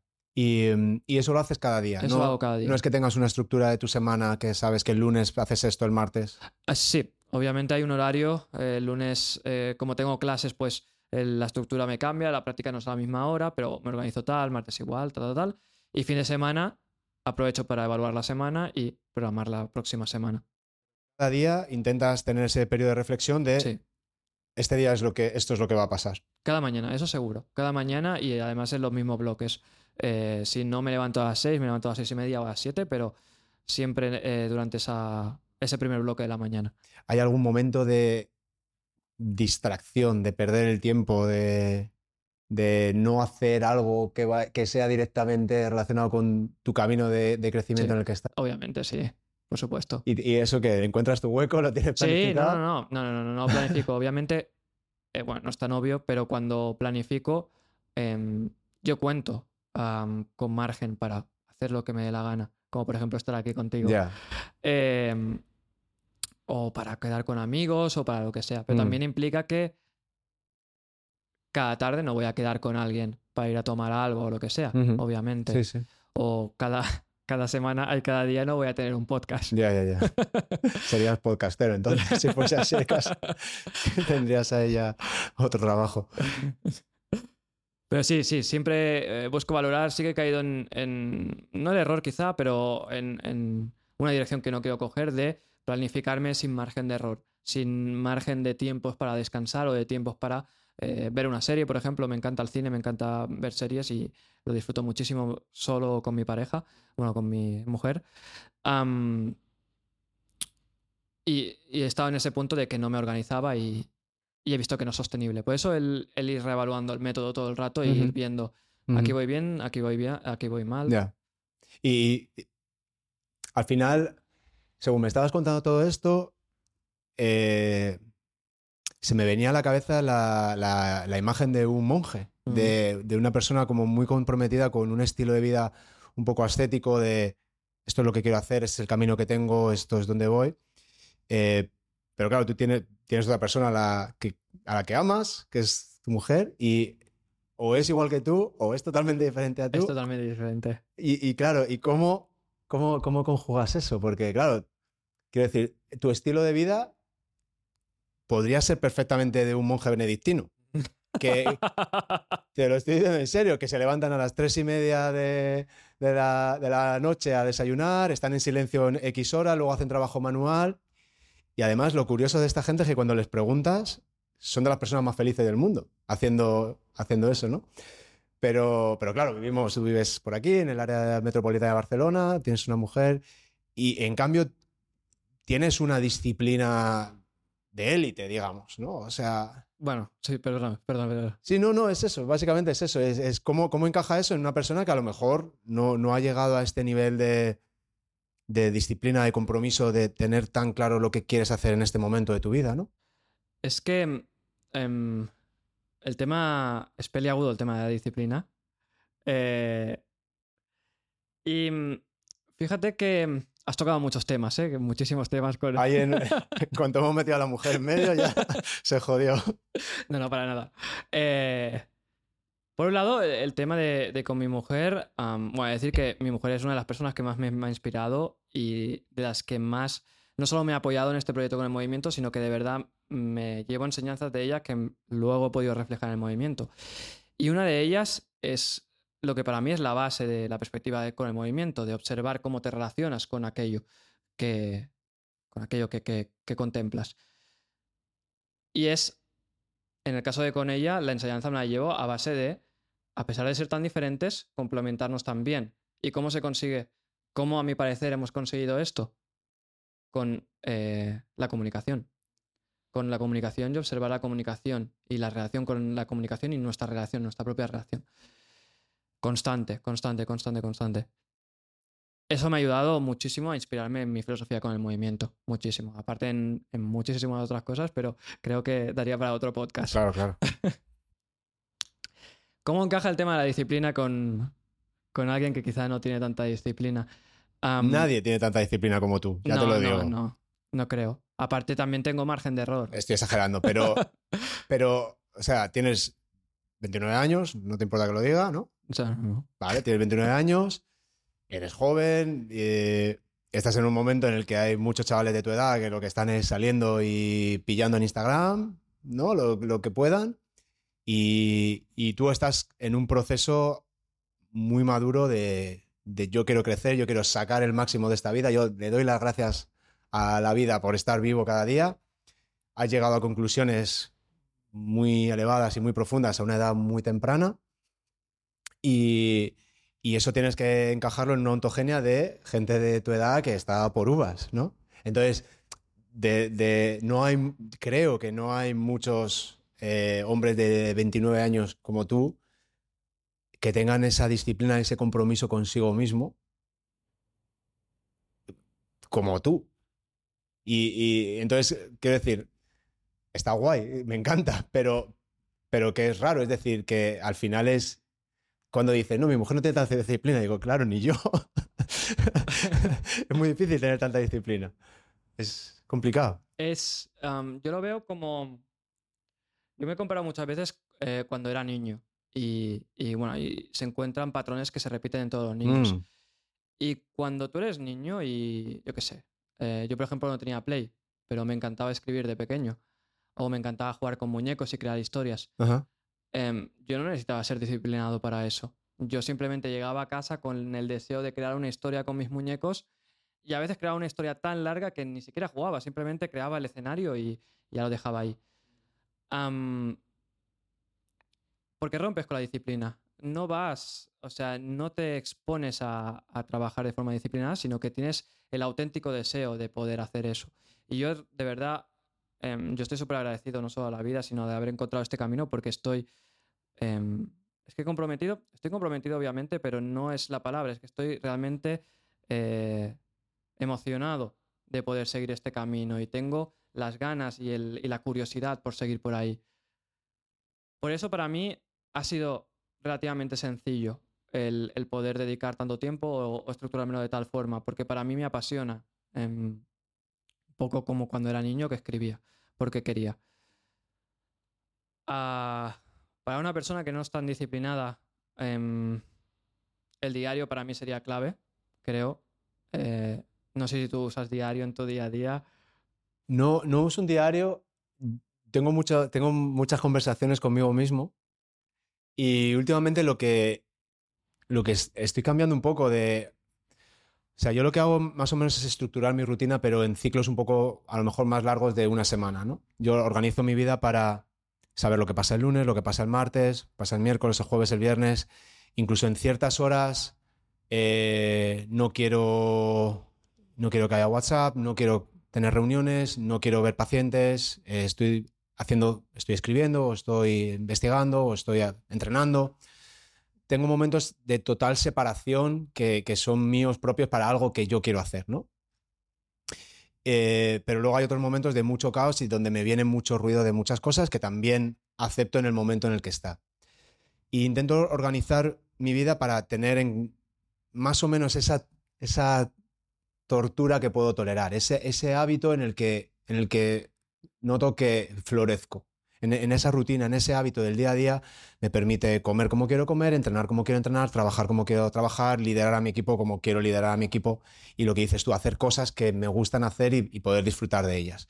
Y organizo mi, mi, rutina para eso. Entiendo a veces, por ejemplo, hoy estoy aquí en Barcelona, cada vez tengo más resistencia a eso. Mm. Es decir, estoy tan cómodo en mi rutina, puedo hacer tantas cosas, me siento tan bien conmigo mismo, tengo momentos de descanso, momentos de no hacer nada, momentos con mis hijos, con mi familia, eh, y puedo dedicarme el tiempo que yo quiero, que joder, me cuesta renunciar a ello, decir, tengo que ir a Barcelona, no como mi comida, no duermo en mi cama, no, sabes, esas cosas, pero también hay que hacerlo, ¿no? Pero ah, también tengo oportunidad de hacer cosas increíblemente chulas como, como esta conversación y conocerte. Entonces, ahora lo que estoy intentando lo que estoy empezando a escribir es cosas que no debo hacer. Por ejemplo, scrollear en Instagram. ¿Sabes? Hoy no voy a scrollear en Instagram. Hoy voy a scrollear en Instagram 15 minutos. Porque sí que hay veces que eh, entras en, a ver una cosa, yo qué sé, cualquier tontería, necesitas ver algo del podcast, de un clip, y cuando te das cuenta dices, hostia, llevo 37 minutos perdiendo el tiempo en esta puta mierda. ¿Y es tan fácil? ¿Es tan, tan fácil? Es demasiado fácil. Y, a, mí me da miedo por mis hijos, porque claro, yo todavía, nosotros todavía hemos nacido en un, mundo más analógico. Tú a lo mejor no. No, sí. yo creo que sí, yo creo que sí. Pero, pero claro, eh, mis hijos han visto iPhone y iPads, no, no, que los hayan usado, pero los han visto desde, desde que han nacido, ¿no? Es como muy natural y no tienes eso ese mundo en el que no existe esa tecnología o ese acceso a, estar constantemente entretenido. Entonces, sí que estoy intentando escribir y nunca ha sido de escribir ni de escribir diario. Mi mujer lo hace, mi, mujer sale de viaje y escribe todo lo que pasa. Todo lo que pasa. Aparte que ella es fotógrafa aficionada, hace muchísimas fotos, tal. Y yo soy muy de vivir el momento, de decir, no quiero tener la cámara ni la pantalla ni pensar, quiero vivir este momento sabiendo que se me va a olvidar, sabiendo que lo voy a perder. Y luego cuando veo sus fotos y eso, me encanta verlas y decir, joder, qué momento y lo revivo. Pero cuando estoy en el momento tengo esa dicotomía de decir, quiero estar 100% con mis hijos en la playa, no quiero una foto, quiero estar aquí en este atardecer, jugando en las olas o lo que sea, ¿no? Y quiero estar 100% foco en esto y sé que va a ser efímero, que se va a ir, sé que se me va a olvidar. Aunque creas en ese momento que no, porque es muy significativo, al final se olvida. Y eso que te dicen cuando tienes un bebé, disfrútalo, recuerda cada momento, es que es verdad. Entonces, no escribo nada, pero estoy empezando a escribir cosas que sé que no debo hacer. Y el hecho de escribirlas me, me enfrenta a mi mierda. A, no diría que es una adicción, pero al no controlar, pues por ejemplo, ese tipo de cosas de estoy perdiendo el tiempo, sobre todo tiene mucho que ver con pues redes sociales y, y, cosas así, ¿no? Em, pero ahora mismo no, no, me veo escribiendo un, no me veo escribiendo un diario como, como la acción física de escribirlo, pero quizá, quizá debería. Quizá debería. Bueno, es. em, creo que el tema del diario es difícil porque sí que puede ser que al principio requiera de eso, de lo que quieres eh, empoderarte, que es de la disciplina. Requiera un poco de forzar y tampoco es algo que recomiende al 100% si vas a forzar a llevarte un diario. Pero cuando sale de forma orgánica, em, es una experiencia espectacular. Y se siente cuando hay un día que no, que no vuelcas tu mente en el diario, se, se siente. Igual que si hay un día que no te mueves o pasas todo el día conduciendo y se nota, se nota. Y también has tocado un montón de temas ahora. Sí, ¿no? A ver, a ver, dale. Pero sí, creo que em, un poco recopilando lo que he dicho al principio, creo que todo el mundo tiene una filosofía y creo que es interesante que todo el mundo, creo que para mí un objetivo de, de vida es poder observar qué filosofía está moviendo tus pasos, Am, porque seamos conscientes o no, todos seguimos una filosofía y ese es el trabajo de conciencia. Am, entonces, yo no abogo tanto por disciplina, sí que habrá quizá procesos en los que eh, requieres de disciplina o requieres una lucha un poco más contigo mismo para poder eh, avanzar. Am, pero yo abogo por un cambio de perspectiva al respecto y no tanto la lucha de tengo que ir a entrenar, va, fuérzate, no sé qué, ponte la alarma, levántate, tal, tal, tal, keep going, am, sino observa y acepta, observa y acepta. Y es algo, es un mantra que yo me marco muchísimo en, en la práctica de movimiento, porque obviamente también me encuentro veces que no estoy bien emocionalmente lo que sea, y el cansar no sale igual y el deseo de abandonar está muy latente. O sea, es, es muy fácil que aparezca. Observa y acepta, ¿vale? Eh, no te va a salir tan bien como esperan tus expectativas o como llevabas eh, en el tiempo. Simplemente observa y acepta. Y, mm, y sigue andando. Eh, esto lo digo bastante, viene de Bruce Lee. Bruce Lee lo decía un montón de veces, walk on. De hecho, lo tengo tatuado con mi pareja. Ahí lo tienes. Pero es observa, acepta y sigue andando. Observa, acepta y sigue andando. Es muy difícil de aplicar, lo sé. Sí, a mí me, por ejemplo, la... todavía lo, lo que haces tú es más difícil, que es infligirte ese, no, no quiero decir castigo, infligirte ese estrés de forma deliberada y voluntaria y, y individual. Yo me inflijo ese castigo yendo a Jiu-Jitsu, donde tienes que aceptar muchas veces y observar por qué has fallado, por qué te has sometido, en qué te has equivocado, qué tienes que mejorar y aceptar el, el- el fracaso una y otra vez, ¿no? Y, y es verdad que eso te pone en tu sitio. O sea, eso te pone claramente en tu sitio de decir, primero, no se acaba el mundo. Segundo, cuando terminas, has estado haciendo algo tan duro que luego la vida es como mucho más fácil. Lo que dices tú, el día que no entrenas, tu cabeza, mi cabeza está hecha una mierda. Y, y lo echo de menos, lo echo mucho de menos. Jiu-jitsu o cualquier trabajo de fuerza o movimiento o rugby o lo que sea. Pero, pero el hecho de no moverme hace que mi cabeza esté mucho más agitada. Y el hecho de moverme y el hecho de hacer una clase muy dura e intensa, por ejemplo, de Jiu-Jitsu, hace que mi cabeza esté en fentanilo. O sea, está absolutamente relajada, que, que es muy interesante porque yo a mí mismo me observo y digo, esto debe ser el cerebro cuando está bien. Es- es- este silencio, esta calma, es cuando el cerebro mola, no cuando está todo el rato pa, ¿no? hablándote. Y a mí esto también me da ese proceso. Pero, pero fíjate, yo no lo he encontrado de forma, con una práctica mía propia, como lo has hecho tú a través del movimiento. Lo he hecho exponiéndome a, a una situación en la que me ponen en mi sitio día sí, día no. Es que el, el, el Jiu-Jitsu am, es una práctica preciosa em, y es un ejemplo increíble para esto porque estás constantemente trabajando eh, contigo, con el ego. am, y creo que es muy interesante el, el concepto que te comentaba de observar y aceptar en Jiu-Jitsu porque es claro. O sea, no sé, ¿tú tienes algún tienes grado? ¿Estás gra- cinturón azul? Vale. Pues viene alguien a probar un día. No hay quizá tanta diferencia azul y blanco, pero bueno. Viene La- alguien a probar un día. La hay, La hay, lo Sí. suficiente, pero. la hay, la hay. O sea, un blanco es, un blanco es no sé nada, nada, y un azul es ya sabes algo. Ya sabes por lo menos las reglas básicas del juego. yo, para mí hay un salto, ¿no? O sea, el practicante de jiu-jitsu que se queda en blanco todavía no, no ha dado el paso. A mí me encantaba ser blanco, porque claro, no había ninguna responsabilidad, no eras el último. Pero cuando eres azul, ya te llegan blancos a los que tú tienes que ayudar. Y volvemos al proceso de antes. Cuando tú tienes que ayudar a alguien y tú te sientes un paquete, de repente empiezas a desarrollar habilidades que te ayudan a entender mucho mejor tu juego, ¿no? A entender. Perdona, que te, no, no, no, no que va, que va, que va, em, totalmente de acuerdo. Y yo practico, actualmente no estoy practicando Jiu-Jitsu, pero he practicado bastante Jiu-Jitsu, me gusta muchísimo. No estoy graduado por eso. La vida no me ha querido dar un grado aún. pero en ese mismo proceso, tú imagínate, y es interesante que haya sido, que seas eh, azul ya. Eh, imagínate que vas un día al, al gimnasio, te flipa ir a, hacer Jiu-Jitsu, y de golpe aparece un blanco nuevo que no ha venido nunca y que, por lo que sabes, no, nunca ha hecho Jiu-Jitsu. Y rodas con él y te finaliza 5, 6, 7 veces, 8 veces. Ahí empieza el trabajo en ti. A lo mejor tú de golpe empiezas a crear una resistencia, es que no voy a ir si viene este tío, porque es un blanco que acaba de llegar y me está dejando por el suelo. Y nada más alejado de la realidad. Lo que realmente te está proponiendo esa situación es que observes y aceptes. Sí, sí, sí. aceptes y... El otro día llegó un chaval, la última clase que di. Ah, no me digas que se ha dado este caso. No, a ver, yo creo que ese caso, ese caso que tú comentas, yo creo que no existe.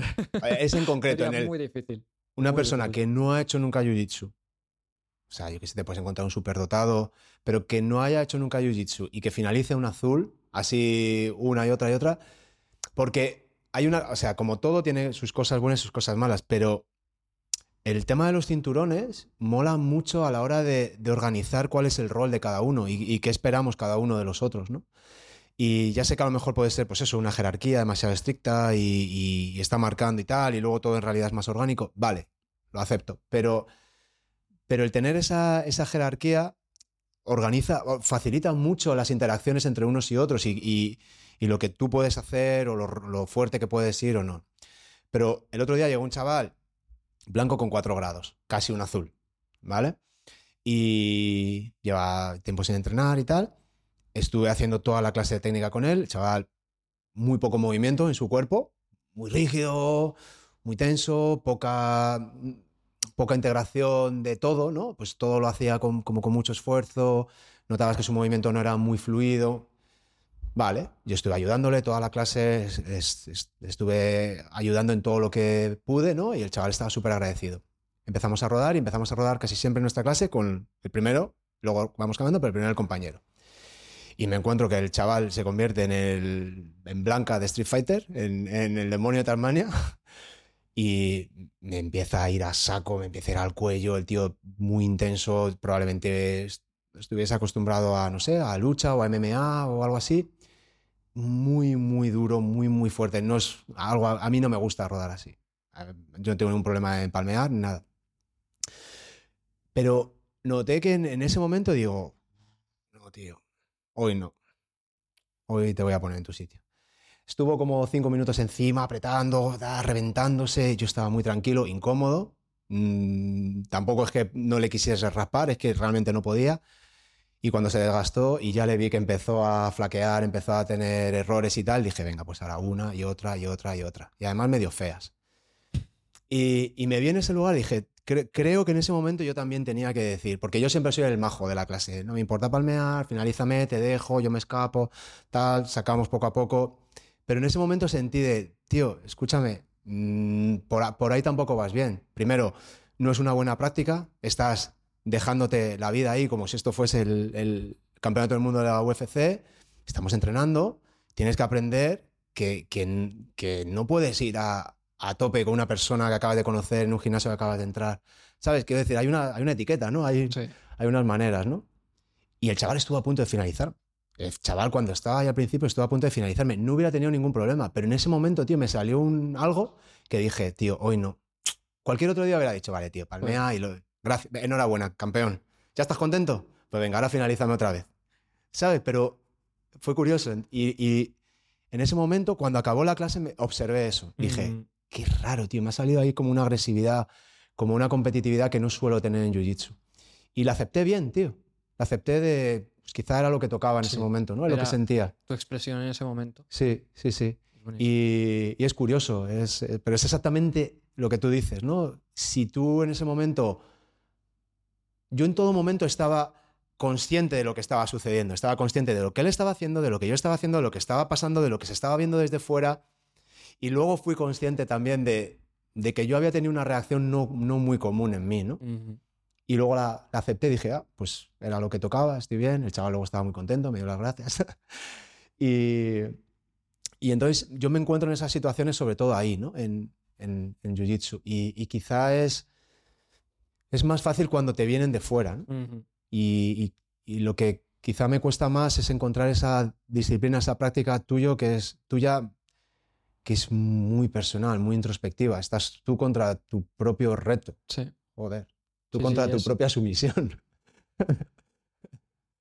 Sí, es un, es un ejemplo interesante. Y una cosa que comentabas del tema de la jerarquía en Jiu-Jitsu y, y de que el tema de los cinturones quizás muy limitante y demás. Ah, yo ahí discrepo un poco. Creo que es interesante que haya esto, este, este método de, de poner cinturones y demás, porque creo que los límites, a pesar de que hoy día están como muy mal vistos, los límites em, nos empujan a sacar nuestro potencial. Y fíjate que si tú no tu- si en Jiu-Jitsu no tuvieras los límites, entre comillas, límites de los cinturones, quizá tú no te hubieras expuesto a ser profesor con otra persona, con un blanco, o al menos no tan, tan a, ten- a tan temprana edad. Eso te obligó a... O sea, no es que fuese profesor. Al final, en, en las clases de. Perdona que te corté. Sí, sí, no En las clases de Jiu-Jitsu, al final, pues hay muchos graduados Ujú, y, y todo el mundo ayuda a todos. Yo, cuando, cuando estoy con un marrón, el marrón está todo el rato dándome feedback y ayudándome. Exacto. Y, hoy, y ese día me toca a mí con un blanco y yo sé un poco más y sé por dónde va, tengo más experiencia en esa clase y soy su profesor, en realidad. Exacto. Porque el profesor, el maestro no puede estar a todos, ¿no? Pero no es algo que decías hacer, es como que se espera de ti que lo hagas. ¿Por qué? Porque lo han hecho contigo. O sea, yo le debo un- infinito a mi maestro, pero le debo todavía más a mis compañeros, que han sido moldeados por mi maestro. Es decir, son muy buenos compañeros y, y van en una línea que, que resuena mucho conmigo, ¿no? Pero, pero eso mola mucho también de los cinturones, ¿no? El, el- el que todos nos ayudamos a todos. Exacto. Todos Y- sois profesores y alumnos Sí, y es algo eso muy mola mucho. interesante. Y, y fíjate, ese es el límite el que te llevó hacia allá y que... Por eso yo creo que sí que es interesante en movimiento, en práctica de cualquier tipo, que haya cierto... Obviamente tenemos que ir a aspirar a la libertad o a ese ideal de libertad, pero al inicio, y creo que aquí estás eh, de acuerdo conmigo, se requieren de límites. Tienes que crear ese contenedor o esa situación más cerrada y luego ya vamos expandiendo, que es lo que busca un poco el movimiento, expansión. Pero Es el, mismo ejemplo de antes. Si, si es todo, Mm, es nada. Si, si todo es especial, nada es especial. exacto. Entonces, tienes que poner límites. Y no, no, y a mí el sistema de cinturones me gusta. Entiendo que, que no es perfecto y que no vale para todos los casos, pero que tiene su utilidad y su practicidad 100%, te guste o no. Y luego también, eh, por ejemplo, cuando estás en un seminario, por ejemplo, con alguien tipo Ido Portal, ¿no? El tío es súper estricto, es súper rígido. A la hora que tienes que llegar, si no llegas a la hora no aparezcas, si te tengo que mm, echar una peta te la echo, si estás hablando te voy a gritar y te lo voy a fear. Y eso está bien, tío. O sea, eso está bien, no, no, no todos los días, pero estamos tan acostumbrados a que todo da igual, todo es relajado, todo chill, todo cool, tal, que hemos perdido también esas maneras, ¿no? De decir, escucha, que hay un maestro que está hablando, escúchale. Si es que estás aquí porque quieres aprender de él y él te va a dar lo más valioso que él tiene, que es su conocimiento y su experiencia. Cállate un poco, tío. Llega a tu hora. Compórtate un poco, ¿no? Ese punto de disciplina eh, a mí me parece que es muy bueno. Y mis hijos que también practican Jiu-Jitsu, a veces no quieren, a veces les parece demasiado duro, a veces se sienten un poco mal porque el feedback eh, no es todo lo positivo que tal. Es, oye, pues, a veces pues, te dicen que pareces tonto. Y ellos se sienten muy mal, pero yo precisamente por eso quiero que se expongan a alguien de ese tipo, porque es que si no, ¿quién, se, ¿quién le va a hacer eso? Yo no se voy a hacer porque soy su padre, no le voy a hacer a mi hijo que es tonto. Los profesores no lo van a hacer porque les denuncian y la sociedad no lo va a hacer porque está mal visto. Pero en cambio yo tengo un maestro que es capaz de decirle a mi hijo, ¿eres tonto o qué? Y yo sé de- desde dónde nace ese eres tonto. Yo sé que no, que no está intentando ridiculizarle tal. está, está intentando generar un "Ih", para que se ponga las pilas. Y se ponen las pilas los niños cuando tienen, cuando tienen ese puntito de... Cuando, yo creo que la vergüenza es un motivador muy, ¿no? Como muy bestia, ¿no? Cuando tenemos vergüenza de algo, enseguida queremos resolverlo, ¿no? Entonces ese punto de, de disciplina, en este mundo que dices tú, donde los límites parece que cada vez están peor vistos, creo que está bien como contrapunto. Creo que mola, que está, que está. Tú en tus clases como eres disciplinado, eres relajado. Sí que busco bastante, eh, obviamente, crear un, un método, crear una programación bastante, no bastante rígida, pero sí que tenga un sentido coherente hacia dónde queremos ir. Y desde ahí no me muevo, adaptando acá a todos los niveles, pero también buscando, que es algo que creo que cuesta bastante, eh, si no trabajas con gente que se ha dedicado al deporte, que ha hecho deporte toda su vida o que ha hecho artes marciales. eh, los que han hecho artes marciales son los mejores alumnos o suelen ser los mejores alumnos. El hecho de tener que empujar a que vayan un poquito más de lo que. vayan a expresarse un poco más de lo que se, se atreven a priori. Em, un ejemplo súper simple: el que en vez de hacer cuatro flexiones hagan ocho si pueden hacer ocho. Y yo creo que esa es la parte que más me cuesta a mí en el sentido de, vamos, va, vamos un poquito más hacia ese lugar de crecimiento. Puede que crezcas aquí, pero aquí te vas a llevar cosas muy interesantes y más nutritivas. Pero no soy tan rígido como, otros gurús. eh, no soy tan, tan serio como otros gurús. em, o otros maestros, otros profesores o lo que sea. Porque, siendo honesto, yo no, no me siento cómodo siendo así de, de tan eh, rígido. Sí, al final tienes que hacer algo que, o sea, el agua llega hasta el nivel que tiene, es decir, no, no puede ir ni más ni menos, ¿no? Y al final es eso, tú no, no puedes actuar como alguien que no eres. Y, y volvemos a lo mismo, mm, no es ni bueno ni malo, es lo que a ti te funciona para crear unas interacciones que, en las que tú principalmente estás a gusto. Porque si tú como profe estás a gusto, lo normal es que tus alumnos estén a gusto. Entonces, eh, está, está claro que, que aunque molaría decir, joder, que todos muy disciplinados, todos haciendo todo, y cuando les digo que hagan seis, hacen ocho, sí, eso, en el, mundo de Yupi mola mucho, pero luego la realidad es otra. Y saber acomodarte y encontrar el punto donde ellos confían en ti, donde están cómodos y donde tú estás cómodo con ellos, también está muy guay, ¿eh? También abres un poco más el espectro a que entre gente que no iría a buscar el 8. em, y tampoco se queda en el 4, pero va a buscar el 6. Y el 6 no hubiera ido nunca sin ese empujón y sin esa apertura también de que no sea un, un de esto tan rígido. Em, sí, sí, es, eh, para mí el, el equilibrio es un valor que intento buscar, un ideal que intento buscar en, en casi todo lo que hago y también en la forma de enseñar, en el equilibrio entre ser rígido y crear situaciones en las que los alumnos, más los que tengan esa práctica más disciplinada o, o tengan un umbral de tolerancia más elevado, eh, puedan mm, explotar. Y luego los que a lo mejor no quieren llegar aquí, es lo que comentábamos antes, pero se están moviendo. Sí. Em, justo lo que hemos dicho antes, que lo bueno no sea enemigo de lo mejor. Entonces que, no sé, yo creo que un, un buen maestro, un buen profesor, ah, relacionado un poco con lo que tú decías de bueno o malo, cada vez creo menos que, que exista algo bueno y algo malo. Simplemente son direcciones y, creo que lo que tenemos que hacer es observar y ser consciente de qué cuál es cada dirección y decidir si voy hacia ahí o hacia no, o no. Y en el caso de los profesores, creo que, que el valor que le define, que define un buen profesor o un buen maestro para con sus alumnos, no es ni el que mejor se mueve, ni el que más conocimiento tiene. Déjame acabar. no, no, no, no, porque no quiero, no quiero que se malinterprete. Ni el que ni el, ni el que mejor se mueve, ni el que más conocimientos tiene, ni el que eh, más herramientas pueda tener, sino el que mejor transmite. Y el que crea esas situaciones donde crea un impacto real en el alumno. Un poco lo que tú decías de tu profesor, eh, de tu sensei, dándole, insultando a tu hijo, Sí, sí. diciendo de tonto. Sí, sí. Em, está creando una situación en la que crea un impacto Y este es el que luego va a crear una respuesta y, va, y, tu, y tu hijo va a poder desarrollarse, un impacto para desarrollarse.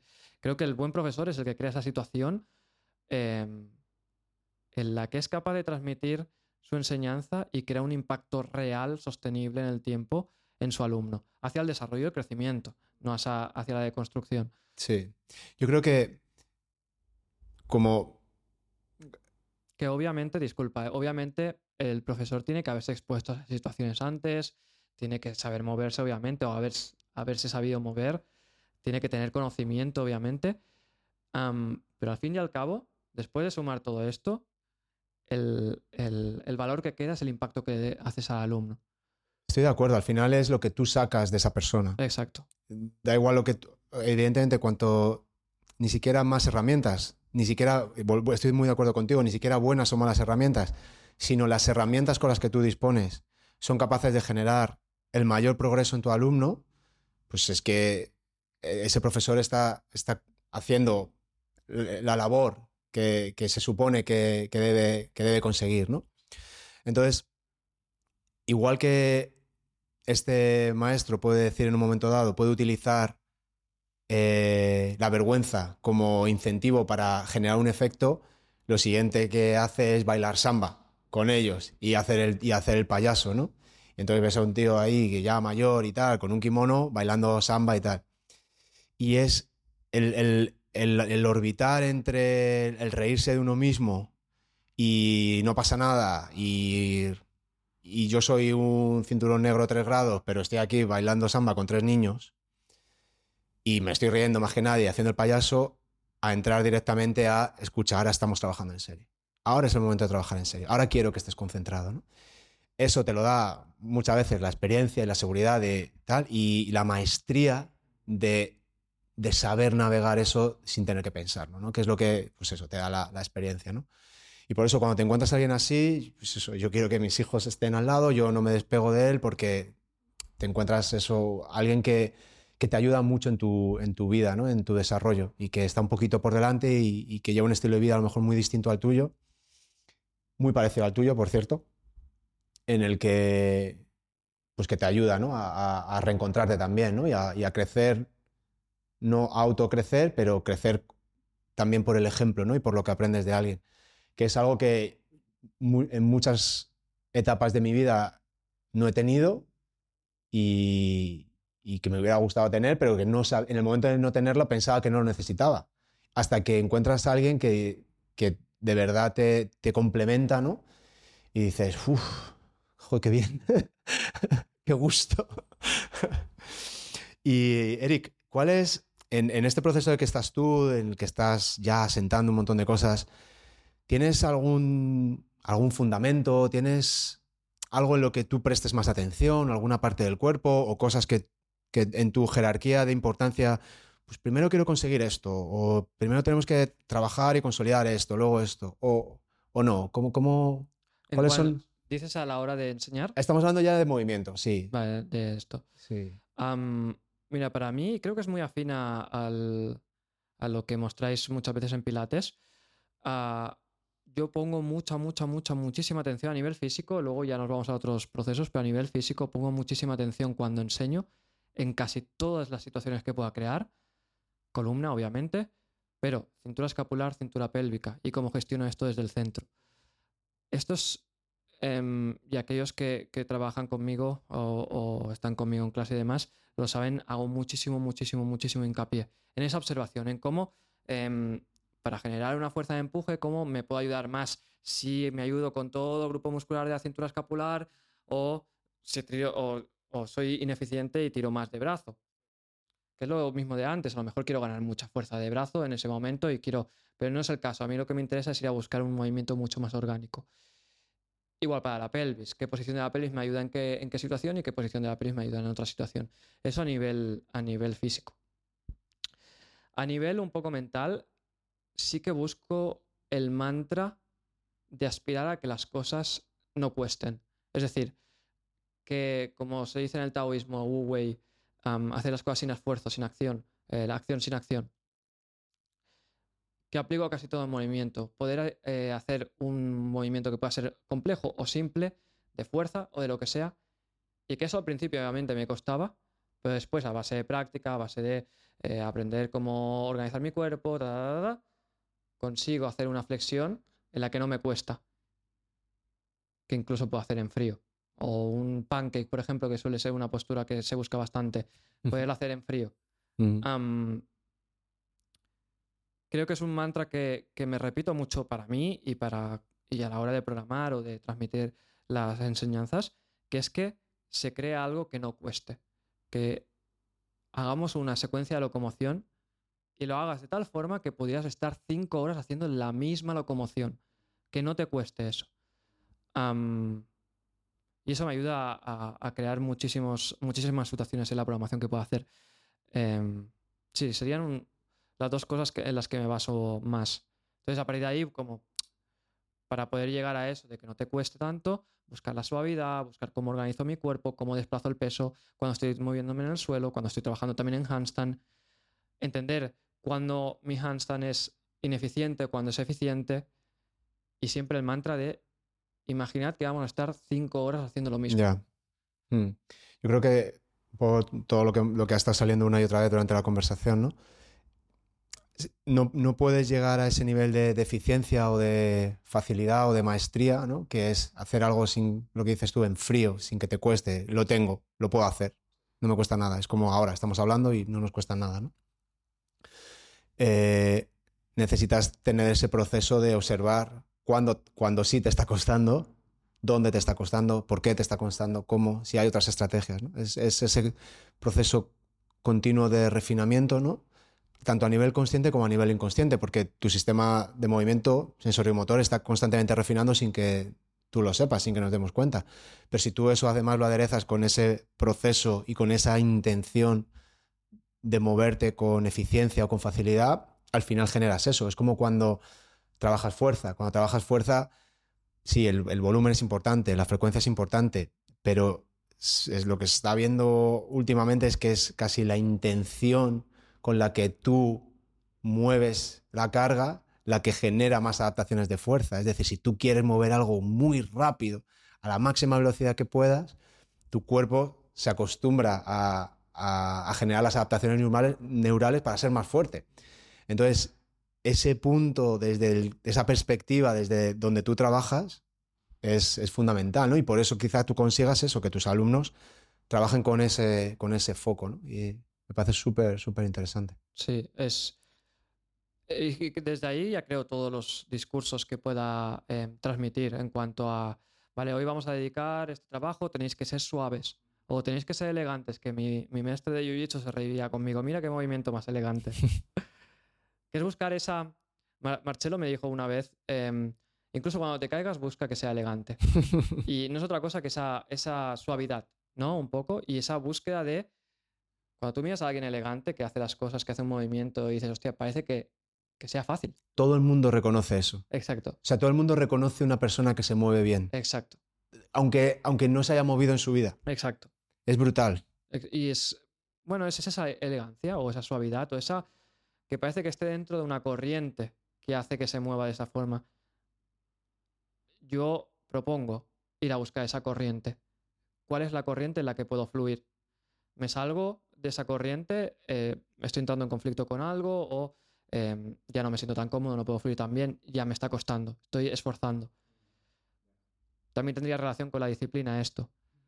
Si, si siempre esfuerzo la disciplina, porque lo observo desde la perspectiva de que tengo que luchar, que y no sé qué, tal, tal, por un lugar u otro, va a petar o va a acabar en conflicto. Y te, y te doy la réplica a esto, haciendo abogado del diablo si, siempre, si siempre estás cómodo y siempre es eficiente, no estás creciendo. Exacto. Y esa es... la búsqueda del equilibrio que te decía antes, buscar el equilibrio entre una cosa y otra. Pero sí que, existo, sí que creo que existe una corriente a la que tenemos que acceder, que a veces nos va a costar un poco más y vamos a tener que requerir esa disciplina.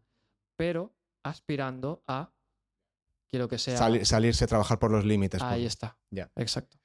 Y, mm, y hay veces, antes hablábamos de, Robert, de Robert Sánchez, y que, le, encanta siempre eh, picar y, provocar con el tema de que el ejercicio es cutre, de que es, de que es una basura y tal. Eh, ¿Tú cómo, cómo navegas toda esta práctica que tienes tú de movimiento siempre como muy integrado, muy orgánico, eh, ¿haces trabajo más lineal, por ejemplo, entrenamiento de fuerza, de repeticiones, series y tal? ¿O eso es algo que, no practicas? Sí, sí, lo practico y lo enseño también. De hecho, em, le doy bastante valor, pero depende en qué proceso y depende de qué alumno. Sí que no creo, y aquí quizá también puede ser abogado del diablo, eh, no creo que haya una capacidad más que otras No es que no haya una capacidad más que otra, quizás sí que hay procesos con los que tenemos que trabajar en X eh, capacidades, como son la fuerza, en los que hay tantos estudios, o como es la movilidad, en los que aparece, en los que empieza a parecer que es tan, tan beneficiosa. Pero no puede ser lo único que trabajemos. Esas situaciones que creemos para los alumnos no puede ser solo fuerza y solo movilidad durante toda su vida. Sí, sí, sí, está bien para ellos y nos queremos quedar ahí. Pero creo que hay un mundo eh, enorme, lleno de nutrientes, en las que podemos capacitar en otros ámbitos, como puede ser el ritmo, la coordinación, eh, la elasticidad. entonces, yo creo que todo tiene su espacio. Todo tiene su espacio en, en la práctica de movimiento.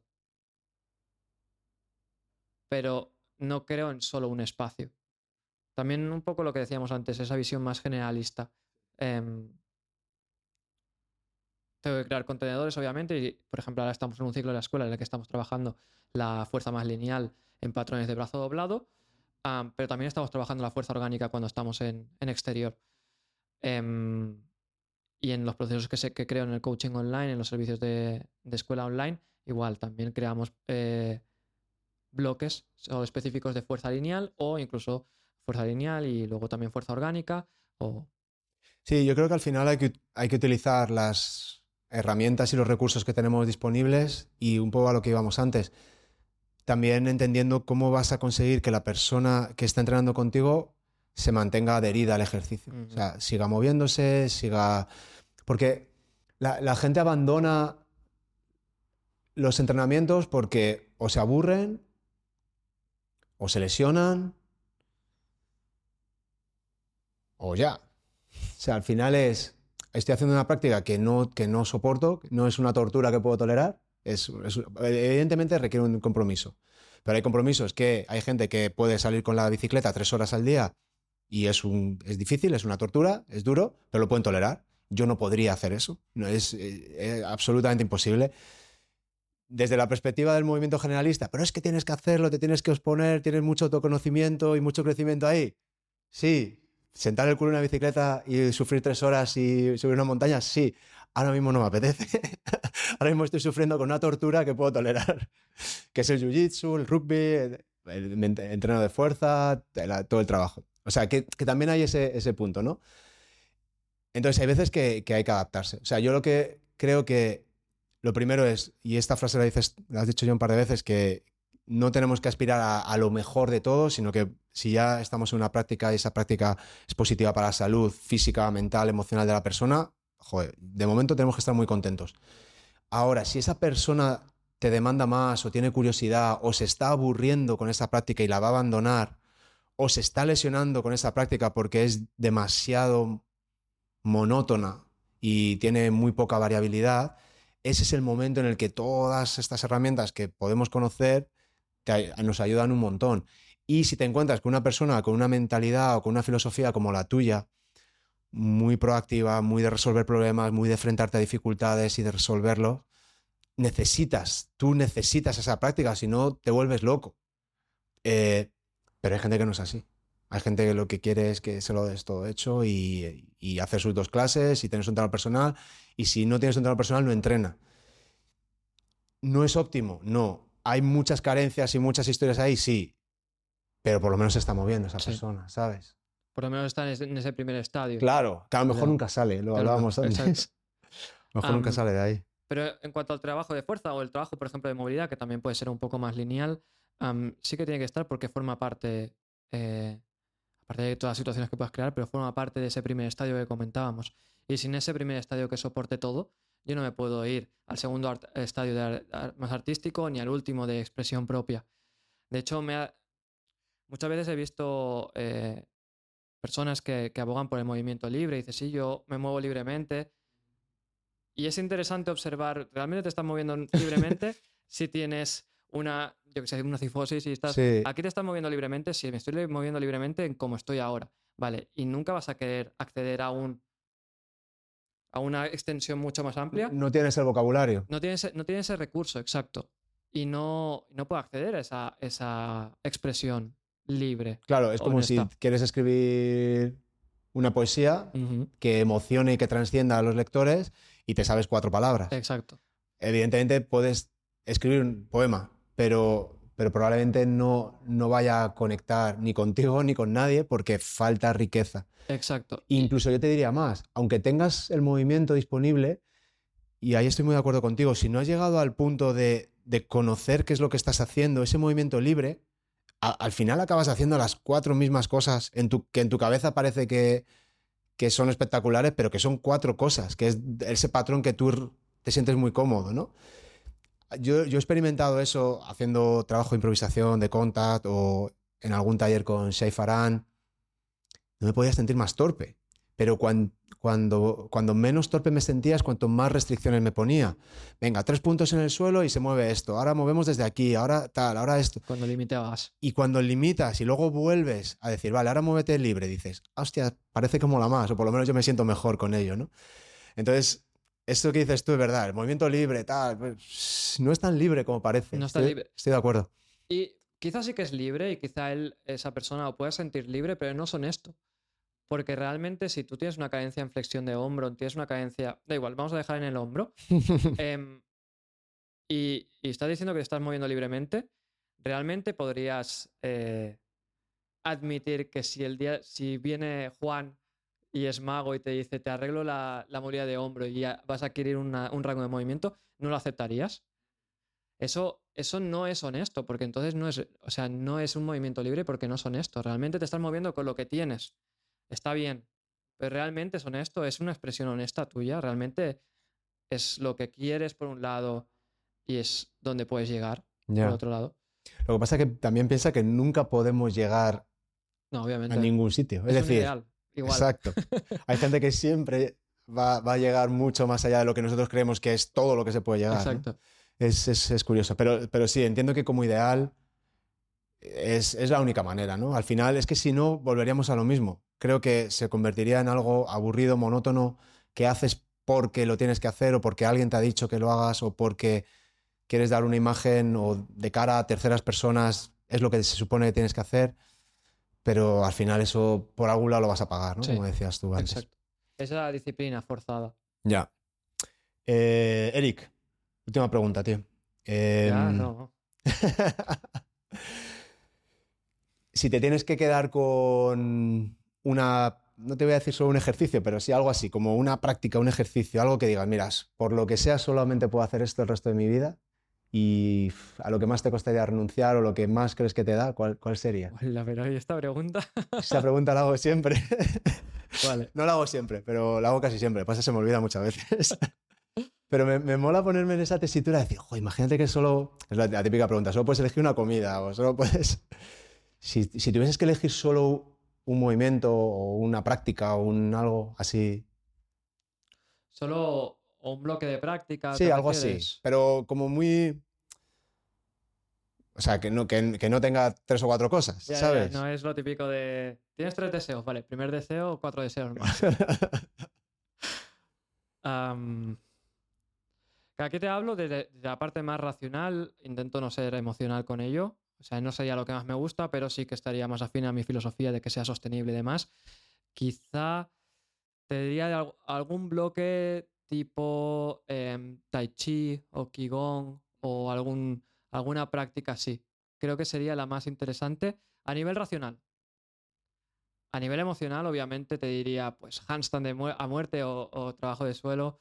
em, pero creo que no es tan sostenible como hacer un trabajo como tal. ¿Y por qué? ¿Por qué el tai chi el- o el chikun? o- Me parece muy interesante eh, por el fuego que ponen en el centro, en muchos aspectos. También por la parte eh, más espiritual, ah, más espiritual, filo- filosófico espiritual. Am, y también porque creo que es bastante sostenible en el tiempo esta práctica. Bastante, bastante. Y dentro de lo que cabe, como no tengo más opciones a elegir, es Sí. A ver, se supone que es algo. O sea, mola porque has sido como muy. Es que eres un monje, tío. Es que. Es que... Has dicho, a ver, ¿qué algo puedo hacer? ¿Qué puedo hacer toda la vida? Voy a pensar en algo. El tai chi. Y a lo mejor ni te mola tanto el tai chi. De hecho, ni lo practico, pero si tuviera que escoger algo, me iría por ahí. Hostia, tío. Eres un psicópata, tío. ya lo tengo claro. Hemos tenido que llegar a este punto para. No has elegido algo. Me han dicho de todo. Surf. Digo, ah, perfecto, surf, porque me mola, porque tal. Eh, hay gente que sí que se ha ido más a lo racional y ha dicho, pues una, por ejemplo, una sentadilla profunda cargada, ¿no? Con trabajo de fuerza de sentadilla, porque trabajo miembros inferiores, estabilidad, no sé qué, movilidad del hombro, tal. Eh, pero tú te has ido a decir, si esa fuese verdaderamente la situación, ¿qué, qué es lo que realmente sería sostenible? Joder, qué flipe. ¿Cómo funciona tu cabeza, eh? Ya tienes título para con clickbait para el podcast. Hablo con un psicópata y pasa esto. Hablo con un psicópata que escribe un diario de cuántas personas van a sufrir hoy con... No, tío. Eh, está guay, tío. Está guay. Eh, me mola mucho. Eh, me ha encantado conocerte. Me lo he pasado súper bien. Se me ha pasado volando. Se ha pasado muy rápido. No sé cuánto llevamos, pero... Llevamos más de hora y media. Y no, no, no, quiero abusar más de ti, tío. Me ha encantado. Muchísimas gracias, Eric. A ti, por invitarme. Eh, si quieren encontrarte o saber más de ti, eh, ¿cómo pueden hacerlo? Uh, pueden hacerlo desde Instagram, en Movement Spirit, eh, también movementspirit.com. ¿Es uh, Movement Spirit todo seguido? Sí, algún... Vale. Todo seguido. Em, luego también estamos haciendo clases presenciales en Mataró. Tenemos escuela online que ahora vamos a mejorar muchísimo la plataforma y también el contenido. Abrimos plazas en enero, ahora estamos, ya hemos cerrado plazas. Y luego eventos que estamos dando en España. Um, tenemos un intensivo a final de diciembre, a principios de diciembre, disculpa, de seis días, en la que vendrán profesores invitados. ¿Aquí en Mataró también? Es o en Mataró o en, o en Dos Ríos, ahí ah, en las montañas. Sí, cerquita, ¿no? De... Cerquita. Vale. Y... Zona de Maresma, ¿no? En Barcelona. Zona de Maresma hacia el interior, vale. en la parte de la costa. Um, bueno, el tema del intensivo es un intensivo que hacemos cada año. Eh, se llama Gatsu, que es un concepto que viene del Aikido, que significa dominio sobre uno mismo o la, la, la victoria sobre uno mismo. Y bueno, este trabajamos distintos procesos de movimiento, distintas situaciones con distintos profesores y en esta última edición de verano eh, me he relajado mucho, en este de diciembre voy a volver a, a añadir bloques en los que se trabaje con el miedo um, va a ser bastante intenso. Pueden encontrarlo en Instagram, hay plazas todavía disponibles. Hay plazas disponi disponibles, también en la web lo pueden encontrar. Y luego el año que viene también vamos a hacer unos cuantos eventos por España y esperemos que también fuera de España. Y estamos acabando de hablar, a ver si podemos traer también a Juan Rueda para, wow. Para aquí, para Barcelona. Vale, vale. Seguramente para junio o así. Sí, sí. Ya comentaremos. Sí, sí. Además habrá que hacer, habrá que hacer un podcast ahí. Me, vengo ah, a veros hacemos aquí, juntamos a todos, hacemos una mesa redonda. Oh, pues sería interesante, ¿eh? sería muy interesante. Sí, sí. Eh, lo ponemos todo en las, en las notas del podcast. Muchas nuevo, gracias. Muchísimas gracias. Te deseo muchísimo, exo, muchísimo éxito en esta carrera fulgurante que llevas. muchísimas gracias. Ya me contarás dentro de 10 años cómo vas con, con, tu psicopatía. A lo mejor me he vuelto un monje de verdad. a lo mejor ya eres, ya eres monje de clausura y ya no hablas. y ya te has elevado tanto que levitas y todo eso. Molaría, molaría. Y nada, muchísimas gracias. Muchísimas Nos vemos. Gracias a ti. Hasta la próxima. Hasta la próxima. Adiós a todos.